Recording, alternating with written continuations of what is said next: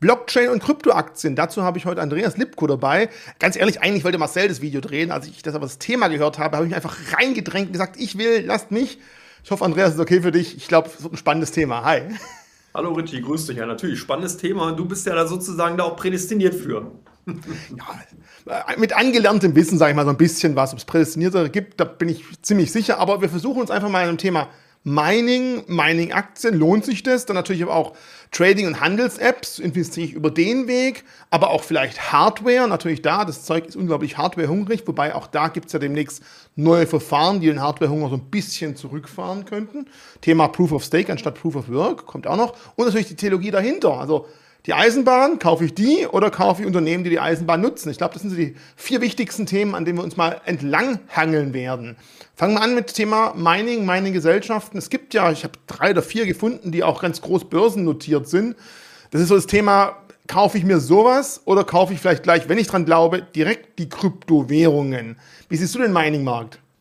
Ja gut, ich sag mal so, der Mining-Markt ist natürlich ein ganz klar politisch gesteuerter und durch die Regulatorik eingeengter Markt. Das haben wir ja gesehen. Wir haben vor allen Dingen zwei ganz wichtige Themen. Wir haben auf einer Seite das ESG-Thema, was natürlich ein On-Vogue-Thema ist. Das heißt, du guckst dir gar nicht mal so darauf, wie sinnhaft ist die Technologie und beziehungsweise damit verbundene Stromverbrauch, sondern du guckst einfach darauf, jeder will Strom sparen, kostet es, was es wolle. Das heißt, alles, was momentan sehr stromintensiv ist, ist damit sozusagen verteufelt worden. Das ist so ein bisschen das Grundkonzept, was wir von der politischen Seite aus dieser Richtung momentan sehen. Auf der anderen Seite haben wir natürlich auch ganz klar die Regulatorik von der steuerlichen Seite beziehungsweise von der Seite der Kapitalkontrolle der einzelnen Staaten. Und das sind so ein bisschen diese beiden größeren Themen, die eigentlich aus meiner Sicht heraus gegen das Thema Mining und gegen auch Mining-Aktien stehen. Man konnte eine Zeit lang wirklich gutes Geld damit verdienen, klar. Aber auf der anderen Seite hat man eben genau diese Unwägbarkeit und wie stark doch politische Themen die Börsenlandschaft beeinflussen können. Das sehen wir momentan im Ukraine-Konflikt sehr, sehr negativ natürlich. Das kann man aber dann tatsächlich auch so übertragen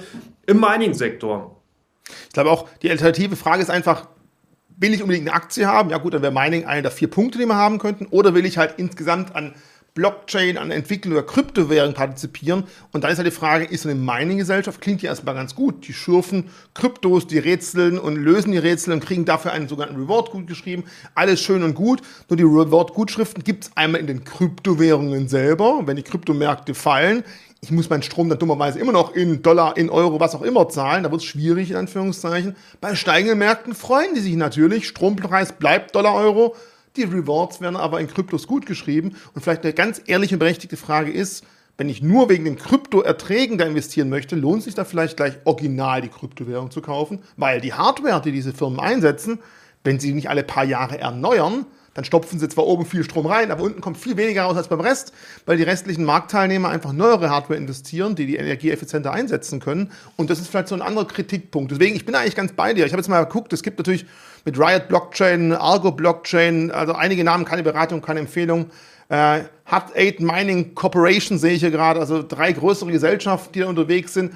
Aber persönlich muss man halt genau überlegen, geht bei diesen Unwägbarkeiten Politik, gesellschaftlich, aber auch wirtschaftlich ein oder versucht man Direktinvestment oder vielleicht finden wir natürlich auch in den drei anderen Themenblöcken, die wir haben, was was interessanter wäre. Aber ich glaube, da steht es äh, 0 zu 2 gegen Mining-Aktien, unsere persönliche Meinung, was keine Beratung, keine Empfehlung ist. Das ist natürlich immer klar da draußen, macht euch bitte ein eigenes Bild. Aber es sind wichtige Punkte, die man genau berücksichtigen muss. Spannend wird es natürlich zum Thema Trading, Handels-App. Steigende Umsätze, egal ob der Markt steigt oder fällt, dann steigen Umsätze, können zu steigenden Erträgen führen. Und wir haben mit Bisa und BSDEX natürlich auch zwei Eisen im Feuer, die zwar nicht börsennotiert sind, aber die auch davon profitieren. Wie siehst du da so ein typisches Thema Coinbase? Kommt immer wieder die Frage, lohnt sich in Coinbase zu investieren, anstatt Kryptos zu kaufen, weil vom Markt profitieren möchte, aber eben im regulierten Markt unterwegs sein will mit der Aktie?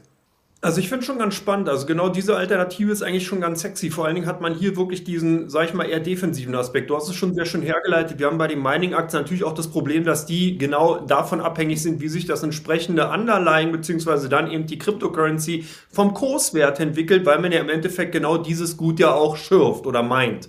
Bei den äh, Börsenbetreibern ist es ja tatsächlich so, denen ist es jetzt mal ganz gelinde gesagt vollkommen schnuppi, was für eine Cryptocurrency die da handeln. Hauptsache da ist Volumen drin, Hauptsache da ist ein bisschen Dampf drin, das heißt Volatilität und Schwankungsfreudigkeit. Und das zieht dann eben natürlich auch Handelsaktivitäten, Handelsabschlüsse nach sich und damit verdienen ja dann die Börsenbetreiber. Und das ist tatsächlich aus meiner Sicht heraus wirklich eine Alternative, wenn man sagt, ja, ich finde das Thema Cryptocurrencies, Blockchain-Technologie interessant, traue mich aber nicht direkt da einzusteigen, weil mir vielleicht die Technologie dahinter noch nicht so ganz klar ist. Dann kann ich doch tatsächlich auf jemanden setzen, der einen Handelsplatz hat. Und da kommt natürlich als einziger Betreiber, der tatsächlich ganz rein und pure äh, im Endeffekt dann eben dieses Geschäft betreibt in den USA Coinbase und in äh, Europa wäre es dann bitcoin.de, wenn man so der Bitcoin Group, wenn man so will, oder natürlich dann äh, auch andere Betreiber, die aber leider nicht börsengelistet sind. Äh, das ist natürlich schon eine interessante Alternative und von daher denke ich mal, kann man das schon in Erwägung ziehen. Du sagst es gerade, sie sind nicht börsennotiert. Sind das für dich vielleicht auch so Werte, die man auf der Liste haben sollte, wenn IPO ansteht, zumindest mal drüber zu schauen, ob sich vielleicht rentiert? Oder glaubst du, die werden schon mit extrem hohen Aufschlägen gehandelt werden, weil es einfach on vogue ist? Das ist eine schöne Frage. Vor allen Dingen ist es auch so, dass man hier natürlich die IPO-Kandidaten auf jeden Fall äh, mal auf der Agenda haben sollte, aber auch nicht die alt etablierten Börsenplätze vergessen sollte. Also man kann hier zum Beispiel natürlich jetzt die direkte Konkurrenz zu euch, die Deutsche Börse AG, nehmen oder von mir aus jetzt auch international die CME. Das sind ja alles Börsenbetreiber, die haben die Trends ja auch erkannt. Die CME hat eigene Futures aufgelegt, also die Chicago Merck, und hat dahingehend den Handel indirekt sozusagen ermöglicht, wobei sich hier natürlich der ein oder andere wirkliche Krypto-Nerd jetzt fragen wird, warum soll ich ein Future, also ein herkömmliches Finanzprodukt nehmen, wenn ich im Bitcoin oder im Cryptocurrency-Bereich unterwegs bin. Das ist ein anderes Thema, aber institutionelle Investoren haben in die Hände geklatscht, haben sich gefreut, haben diesen Future-Kontrakt angenommen und es gab Handelsvolumen. Also von daher merkt man auch hier, die etablierten Börsenplätze ziehen danach. Ich glaube, Krypto-Nerds wären ja gar nicht mal so stark gegen Futures, wenn die nicht in Cash gesettelt wären. Weil das haben wir das, was man am Goldmarkt immer unterstellt, dass man sagt, ja, da wird Gold gehandelt, das gar nicht da. Und am Schluss schiebt man einfach nur Fiat-Geld hin und her. Und mit Kryptos, gerade Bitcoin, der größte Future, möchte man sich ja etwas von diesem Fiat-Markt absetzen. Wenn diese Future-Kontrakte aber am Schluss immer mit Bitcoins bedient werden müssten, dann wären diese Future auch von den Krypto-Nerds wahrscheinlich eher akzeptiert. Aber da sind wir noch ein bisschen weg. Eine Frage noch zum Thema Märkte. Was ich aber auch interessant finde, ist das Thema natürlich ganz klar Regulierung, weil wir sehen ja immer wieder, dass da manche Handelsplätze, nehmen wir mal Binance, zwar nicht börsennotiert, aber einfach die größte, der größte Handelsplatz, äh, plötzlich ihre Homepage umgestellt hat und keine deutsche Sprache mehr anbietet, weil sie einfach keine Vertriebslizenz in Deutschland haben. Ist es auch so ein Punkt, dass man sagen musste, wenn ich ein weltweit orientiertes Unternehmen bin, dann muss man mit der ganz, ganz vielen kleinen Regulierungen in jedem einzelnen Land auseinandersetzen, kann es auch erschweren und kann es dazu kommen, dass einzelne Börsen halt sagen, ich nehme mal die Biggest und Greatest mit und die kleineren Länder lasse ich einfach weg. Also hier muss man halt sehen, es gab ganz, zwei ganz wichtige Trendrichtungen bzw. Problematiken in Trendrichtungen, die sich in den letzten Jahren ergeben haben, die auch viele institutionelle Investoren erstmal aus diesem Segment rausgehalten haben. Das ist ganz wichtig zu verstehen. Wir hatten zum einen die Geldwäsche-Problematik, die sogenannte AML und KYC-Problematik. Das heißt, Banken, Finanzdienstleister sind da gesetzlich dazu verpflichtet zu wissen, welche Kunden bei ihnen Geschäfte machen. Und das kann man halt in der Kryptowelt leider in dieser Form nicht wirklich immer darstellen. Ihr habt da Wege gefunden, das ist sehr gut. Bedeutet aber natürlich auch, dass man so ein geschlossenes Ökosystem hat und eigentlich wirklich dadurch weiß, wer steht hinter der Wallet. Das ist natürlich ein Problem, wenn man international wirklich ganz groß denkt, dann kann das eben dahingehend Probleme geben, vor allen Dingen, wenn man sich in Ländern aufhält, wo vielleicht die Regulatorik na, ich sag's mal vorsichtig, nicht ganz so sauber läuft wie zum Beispiel in, in den etablierten westlichen Industrienationen. Und genau dieses Einfallstor ist ja eben auch das Problem gewesen, wo eben auch viele lange Zeit gesagt haben, wir halten uns da raus, weil es wirklich sehr, sehr teuer werden kann, wenn zum Beispiel die US-Regierung Verstöße in Richtung dieser Gesetzesgebung gibt. Da gibt's dann wirklich, da geht's ganz schnell in Richtung Milliardenstrafzahlung. Das wollte man nicht tun. Der zweite Punkt ist natürlich auch die Geschichte rund um Steuerzahlungen. Und da haben wir auch die zweite große maßgeblichen Einflussfaktor, der auch so ein bisschen immer wieder denn so den Riegel vorgeschoben hat. Natürlich möchte der Staat auch genau wissen, wer macht welche Gewinne, wo sind entsprechende Vermögenswerte und das zieht sich halt auch so ein bisschen in die Kryptowelt rein und deswegen ist man hier auch eher vorsichtig und ist natürlich auch in einem Feld unterwegs, wo es dann sehr, sehr schnell bürokratisch wird, wo sehr, sehr viele Gesetze eben auch zu beachten sind und demzufolge sind dann eben natürlich auch Börsenbetreiber auch mal ganz schnell dabei und sagen, ach nee, das ist uns zu kompliziert. Wir verabschieden uns zumindest mal aus diesem Staat oder beziehungsweise aus dieser äh, ähm, ja, aus diesem Land entsprechend und gehen halt woanders hin, bieten unseren Service nicht mehr an. Das ist natürlich irgendwie schon nachvollziehbar, weil eben hier sehr, sehr hohe Strafzahlen beziehungsweise dann natürlich entsprechend auch äh, strafrechtliche Folgen nachgezogen werden können. Und vielleicht auch noch ganz wichtig, gerade an diejenigen, die jetzt mit Kryptos unterwegs sind, sie übertragen sich von einer privaten Wallet mal irgendwas auf den Handelsplatz, zum Beispiel auch bei uns. Es kann halt sein, dass von uns die Frage kommt nach der Mittelherkunft, der Nachweis davon. Nicht, weil wir neugierig sind und euch nicht das gönnen, sondern einfach, weil wir auch regulatorisch dazu angehalten sind, zu überprüfen, dass eben kein Geld, zum Beispiel zur Terrafinanzierung, ich hoffe, das macht keine Überbieser, aber theoretisch nachweislich eben nicht über uns wieder in, in den Fiat-Geldkreis geholt wird. Und darum müssen wir solche Fragen stellen. Also auch das äh, macht natürlich manchmal ein bisschen erschwerend und macht auch den Aufwand für die organisierenden Plattformen, wie zum Beispiel uns, auch größer. Also man hört zwar, Umsätze steigen, wunderbar, aber die Regulierung erschwert natürlich auch das Ganze und macht natürlich einen großen Apparat im Hintergrund nötig, was es manchmal ein bisschen träger macht. Also okay, für dich sind die zumindest schon mal besser gerankt als die Mining-Unternehmen, wenn ich das richtig verstehe. Ja, auf jeden Fall. Also Börsenhandel oder Handelsplätze generell in diesem Segment sind auf jeden Fall interessanter, aber auch hier wirklich wenn jemand sich dafür interessiert, wirklich eher auf die börsengelisteten Unternehmen gucken, die halt auch wirklich eine bestimmte Marktgröße haben und nicht unbedingt dann vielleicht äh, auf nicht gelistete Unternehmen, die im Graumarktbereich unterwegs sind. Da muss man wirklich ganz vorsichtig sein. Wir haben ja hier im Endeffekt auch wirklich dann ein Format, was sich auch nur auf dann börsengelistete Unternehmen fokussiert. Und wie gesagt, Anlageempfehlungen sind das sowieso nicht. Das sind nur Hinweise. Und von dahingehend sollte man, wenn man schon sagt, man möchte das machen, zumindest mal dieses Kriterium mit berücksichtigen. Ich glaube, nächstes Mal stellen wir uns einfach, oder geben wir Marcel vor einen Vorschlag, ein Bier vor uns hin und wir sagen, wir unterhalten uns einfach ganz gemütlich am Feierabend, lassen eben die Kamera laufen, keine Beratung, keine Empfehlung. Ich weiß, es nervt, wir so oft wiederholen, aber nur dann können wir halt auch Themen mal ganz ehrlich ansprechen. Da kann ich Andreas mal fragen, wie ist denn deine Meinung? Und dann müssen wir halt immer diesen Zusatz hinterherhauen, nicht, dass er denkt, oh, ja, alles klar, also da muss ich definitiv Coinbase, weil Andreas Lipko von der Comdirect, also wenn der das nicht weiß, Vielleicht doch Elon Musk. Okay, andere, nächstes Thema. Hardware ist natürlich auch ganz spannend. Gerade wenn wir davon sprechen, die klassische, ich sage mal, die erste Generation der Kryptowährung, auch die zweite, die einfach ihre Validierung, das heißt die Absicherung der einzelnen Blöcke in der Blockchain einfach durch das Rätsel eines Lösens vergibt. Das heißt, derjenigen, der Miner, die die meiste Rechenleistung investieren, haben die größte Chance, ein Rätsel zu lösen und sich damit zu qualifizieren, zu sagen, ich bin der Nächste, der diesen Block schreiben darf. Warum will er das tun? Natürlich, zum einen kriegt er einen Reward, bei Bitcoin zum Beispiel neue Bitcoins, aktuell 6,25. Er kriegt aber auch eine Transaktionsgebühr, also interessant. Hardware-Wettrüsten. Ist es dann vielleicht sinnvoll zu sagen, die Miner, die haben so ein bisschen ein Problem, aber die Miner müssen ja die Hardware von den Hardware-Lieferanten kaufen. Wäre das der bessere Schritt für dich, da einzugreifen?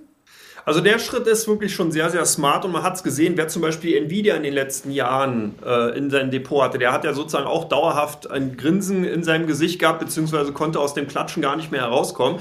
Und ein wichtiger Triebfeder von Nvidias operativen Erfolg war tatsächlich das Mining-Geschäft. Man hat eben die Grafikkarten und viele Chips, die man eben in diesem Sektor hergestellt hat, beziehungsweise Komponenten, die hergestellt worden sind, im Mining-Sektor benutzt. Und das zeigt eben auch, dass hier das Gleichnis, du hast es vorhin bereits auch schon gesagt, mit den Goldgräbern, dass im Endeffekt ja die, die die Schubkarren und dann eben auch die Schippen, beziehungsweise bei den Eisenbahngesellschaften die Gleise verlegt haben, das waren die, die davon profitiert haben, weil denen war es vollkommen egal, ob da später eine Eisenbahn drauf gefahren sind oder ob die Goldschürfer entsprechend dann erfolgreich waren. Die Schubkarre, die Schienen, die Schippen waren verkauft, das Geld ist bereits eingegangen. So ähnlich ist es mit Nvidia zum Beispiel auch. Die haben ihre Grafikkarten verkauft. Ob derjenige jetzt damit jemals ein Bitcoin oder was weiß ich, andere Proof of Work äh, Currencies damit dann im Endeffekt meint oder nicht, ist Nvidia vollkommen egal. Und so zieht sich das eigentlich auch durch den ganzen Sektor. Deswegen sind eine AMD, eine IBM, die halt in diesem Sektor eigentlich auch unterwegs sind, zumindest mal technologische Lösungen an, äh, darbieten und ihm anbieten,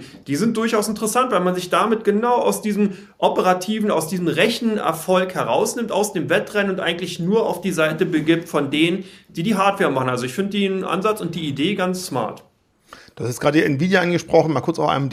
Hier hast du halt natürlich Aktien im Depot, die halt zum Teil davon profitieren, aber auch von KI-Learning, von autonomem Fahren, von CPUs, von Gamern, die dann teure Grafikkarten kaufen. Anderes Thema. Davon profitieren. Es gibt aber auch Aktien die, oder Gesellschaften, die speziell Essex-Miner herstellen. Also speziell die Hardware, die quasi ein teures Stück Hardware ist, die nach zwei Jahren fast schon wieder weggeschmissen werden muss. Also auch das ESG-konform ist nicht unbedingt. Die dann wirklich die reinen Bitcoin-Miner kaufen müssen. Da gibt es eine relativ kleinige Unternehmen, da will ich jetzt keine Namen nennen wollen. Gebt einfach mal im Internet ein, Essex Miner Aktien, da findet ihr eine Gesellschaften dazu.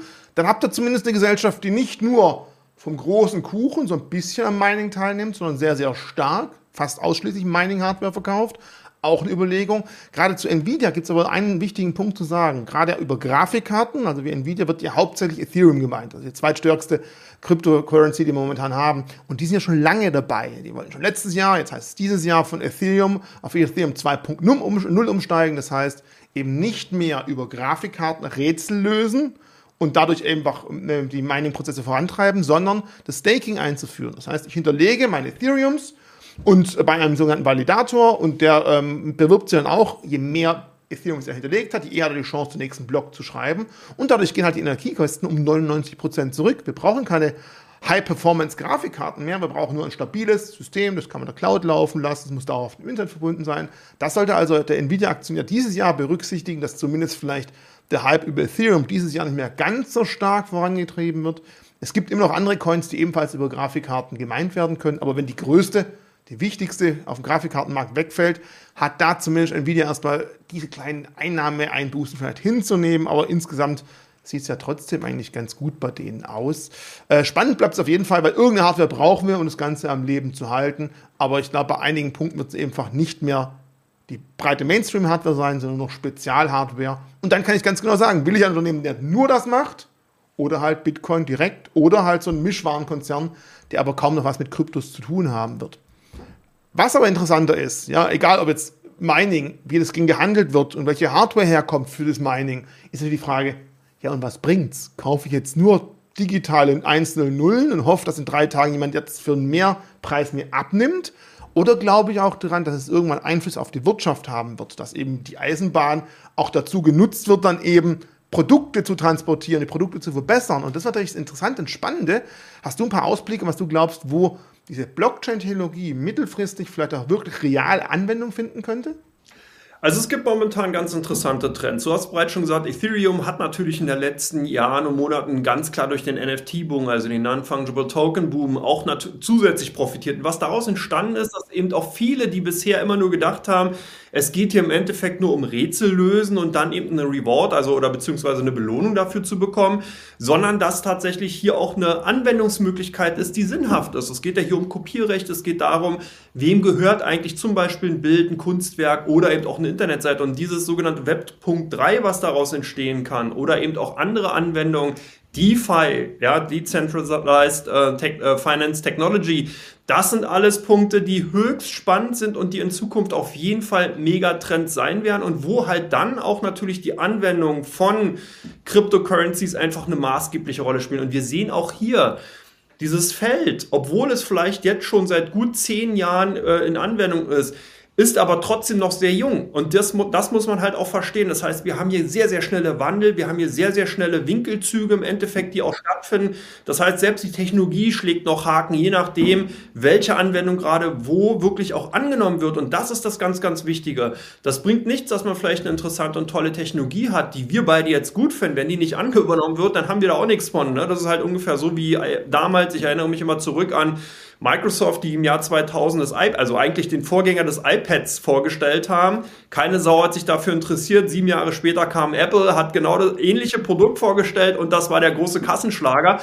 Ähnliche Situation jetzt auch. Also deswegen, es ist auf jeden Fall interessant. Die politische Komponente spielt eine wesentliche Rolle. Und ich glaube tatsächlich, man muss wirklich sich mit dem Thema beschäftigen. Es gibt keinen Weg mehr daran vorbei. Es ist im Endeffekt wirklich dabei, sich in die tiefsten Wirtschaftszweige zu reinzuschleifen. Und das ist auch ein Beispiel. Man kann sich mal die Nachrichten von Tesla in den letzten Jahren und Monaten angucken. Man kann sich natürlich auch von MicroStrategy, DocuSign alles große Unternehmen, die bereits die Blockchain-Technologie an sich adaptieren, als auch, und das ist das Interessante, Cryptocurrencies für sich entdeckt haben. Und das ist im, im Endeffekt der Paradigmenwechsel, der stattfindet. Und wenn jetzt zum Beispiel noch andere große Technologiekonzerne kommen und das eben auch noch mit in ihre operativen Geschäfte reinkommen, reinnehmen, eben in den Abwicklungen, in dem Bezahlsystem, dann geht es hier wirklich rund. Ich glaube, du hast gerade Apple angesprochen. Ich fand einen guten Satz damals von Steve Jobs. Wir müssen den Leuten erstmal erklären, was sie haben wollen, damit sie es haben wollen. Also keiner wollte ein iPhone haben, außer man hat es mal gesehen und dachte, ja klar, auf die, auf die Idee muss man erstmal kommen. Viele sagen ja auch, wir sind ja schon längst im Internetzeitalter, bald ist es ja vorbei. Vielleicht kann man auch sagen, nein, Das Internetzeitalter war nötig, um jetzt weiterzugehen, weil es ja nur die Straße, auf der wir uns jetzt bewegen, auf der wir Daten hin und her schieben. Ich habe am Wochenende zufälligerweise einen Artikel gelesen, dass jetzt im Rheingau wieder eine Weinversteigerung stattfindet. So, jetzt könnt ihr überlegen, wir sprechen über Kryptos, was will der Mensch von uns? Spannend, ähm, die wird wieder digital gemacht und bei hochpreisigen Weinen ist sehr häufig der Fall, dass da drin halt alles andere ist, nur nicht Wein. Auch bei Whisky geht man davon aus, dass 80 Prozent der teuren Whiskys Eistee drin sind. Und hier gibt es eine geile Theorie, eine geile Idee, die sie wirklich aufgebaut haben und die genau das zeigt. Man muss einfach über den Tellerrand hinausschauen auf den Kopf, auf die Flaschenhalse, obendrauf zum Aufmachen des Korken, wird ein kleiner Nier Nierfunkfrequenz-Chip gemacht, der gleichzeitig über die Blockchain verbunden ist. Das heißt, ich kann beweisen, diese Flasche ist original. Die wurde original vom Winzer gekauft, die ist nicht geöffnet, da ist nicht irgendwie Schmuh getrieben worden. Und sobald ich versuche, das Ding irgendwie wegzufriemeln, geht auch der Chip kaputt. Und dann habe ich auch keinen Beweis mehr auf der Blockchain, dass es eine Originalflasche ist. Du hast NFTs gesprochen, ja. Bei 4000 Flaschen Wein ist jede Flasche Wein eine eigene Flasche für sich. Auch das wäre eine Anwendung für ein NFT. Also ich glaube, das muss man auch mal lernen, dass NFTs nicht nur irgendwelche digitalen Affenbilder sind, die die ganzen coolen amerikanischen ähm, Stars so vor sich hinschieben und für teures Geld kaufen, sondern die finden auch reale Anwendung. Und ich habe vor kurzem ähm, ein, ein, Video auch gemacht mit äh, unter anderem mit Christian Röhl. Was ich da spannend fand, ist, dass wir vielleicht zukünftig in unserem Portfolio auch mal was reinnehmen können, was bisher nur die Reichen haben. Kunstgegenstände. Ich kann mal halt kein teures Bild leisten, aber über so ein NFT kann man ja theoretisch sagen, dir gehören die drei Quadratmillimeter links oben über der Augenbraue von Mona Lisa. Und du kannst es dann wirklich in dein Depot aufnehmen. Und sowas sind auch ganz, ganz neue Punkte. Und natürlich grundsätzlich, sei es jetzt Versicherungswesen, sei es natürlich Lieferkettenverfolgung. Also allein schon Versicherungen wenn du zulässt, dass dein Fahrverhalten über die Blockchain getrackt wird und du beweist, dass du sehr, sehr vorbildlich fährst, kriegst du eine Versicherung zu ein Zehntel des Preises. So, zum Beispiel. Auch das muss fälschungssicher sein. Oder eben, wie gesagt, wenn ein Medikament verschifft wird und die Temperatur mal eingehalten werden muss, ja, so ein einfacher Fehler, so ein digitaler Zähler kannst du recht leicht äh, ändern. Aber wenn der immer im Sekundentakt die aktuellen Daten in die Blockchain schiebt, nur mal ein paar Ideen. Ich glaube, da wird noch ganz, ganz viel geschehen, was wir bisher noch altmodisch machen vielleicht sogar per Fax. Hallo deutsche Regierung, mach doch mal vielleicht auf der Blockchain meine, mein, mein, eigenes Register für mich, dass ich die Geburtsurkunde von meinem Sohn nächstes Mal schneller kriege und nicht mich mit Fax rumschlagen muss. Ich glaube, da kommt noch ganz, ganz, ganz viel. Aber auch, wenn wir zwar uns mal anschauen, im Finanzsektor, Banken, Börsen, ich glaube auch da, ich meine, muss die Comdirect ja auch sagen, da kann einiges in Zukunft geschehen, auch für nicht nur für die Kunden, sondern für euch als Bank. Auf jeden Fall. Ne? Zumal du hast halt schon sehr, sehr schöne Segmente auch angesprochen und wichtig ist hier zu verstehen, weil man jetzt natürlich ganz schnell auf die Idee kommen würde und sagen würde, ja, das ist ja alles digital und nachvollziehbar. Nein, ist es nicht, weil du kannst eben dann als Konsument oder als zukünftiger Annehmer dieser Technologie ganz klar sagen, nein, nur die Counter, also nur mein Counterpart, die Versicherungsgesellschaft oder wer auch immer, darf diese Daten einsehen. Das ist halt auch ganz wichtig zu verstehen. Man sieht halt zwar nur immer die Transaktion auf der Blockchain, man sieht aber nicht die dahinterstehenden Informationen. Das heißt, hier wird keiner gläsern, sondern man sieht halt nur das, was ich, der Lipco mit der XY Versicherungsgesellschaft da einen Kontrakt hat in irgendeiner Form, da halt ein Deal stattgefunden hat, aber man sieht keinerlei Informationen. Und wenn ich dann sozusagen in diesen Smart Contract nicht einwillige, dass jemand anders die Informationen sehen kann, dann bleiben die sozusagen geheim in diesem Augenblick. Das ist ganz wichtig, weil ich auch glaube, und auch oftmals schon gehört habe, dass das immer so ein Ressentiment ist, was einfach rangeholt wird, wie werden alle Gläsern. Das ist genau eine Technologie, die dagegen läuft, aber eben auch die Möglichkeit gibt, wirklich hier eine schöne Anwendung, du hast sehr, sehr schöne Beispiele auch gerade genannt, zu bringen. Und ich glaube, dass es tatsächlich auch hier wirklich der Fantasie im Endeffekt, der auch überhaupt keine Grenzen gesetzt ist, sondern hier kommt es eben darauf an, dass man vertikale, horizontale Prozesse miteinander verknüpfen kann. Und das ist eben das Interessante daran. Sehr, sehr wichtiger Abschluss. Und vor allem, wenn du nicht bekannt gibst, dass die eine Adresse, die Versicherung was getan hat, dass du das bist, dann weiß man nicht mal, dass das der Lipko war. Also es ist noch intransparenter eigentlich. Nur für die, die es transparent haben müssen, ist es transparent. Mir hat es wieder sehr viel Spaß gemacht. Ich finde, wir haben viele wichtige Aspekte beleuchtet. Äh, jetzt natürlich ganz klar die Frage, wo geht es zukünftig hin? Das kann keiner sagen. Wir können nur sagen, die Technologie steht, jetzt ist die Technologie da, die hat sich jetzt langsam etabliert. Jetzt muss sie in die Anwendung kommen. Das ist eigentlich komisch, weil meistens sagt man ja, ich brauche für dieses Problem eine Lösung und dann generiert mir Lösung. Wir haben jetzt Lösungen und jetzt müssen wir gucken, wo gibt es Probleme, mit dieser Lösung besser, schneller, effektiver gemacht werden können. Und ich bin mir ganz sicher, in fünf oder zehn Jahren können wir dieses alte Video heute zurückschauen und sagen, ihr habt die wichtigsten Sachen vergessen, weil habt ihr nicht aufgezählt. Ich bin gespannt. Mir hat Spaß gemacht. Vielleicht bis zum nächsten Mal. Ich klicke immer wieder ein, wenn es Themen gibt, wo ich sage, die will ich mitspielen. Ciao, Andreas. Mach's gut.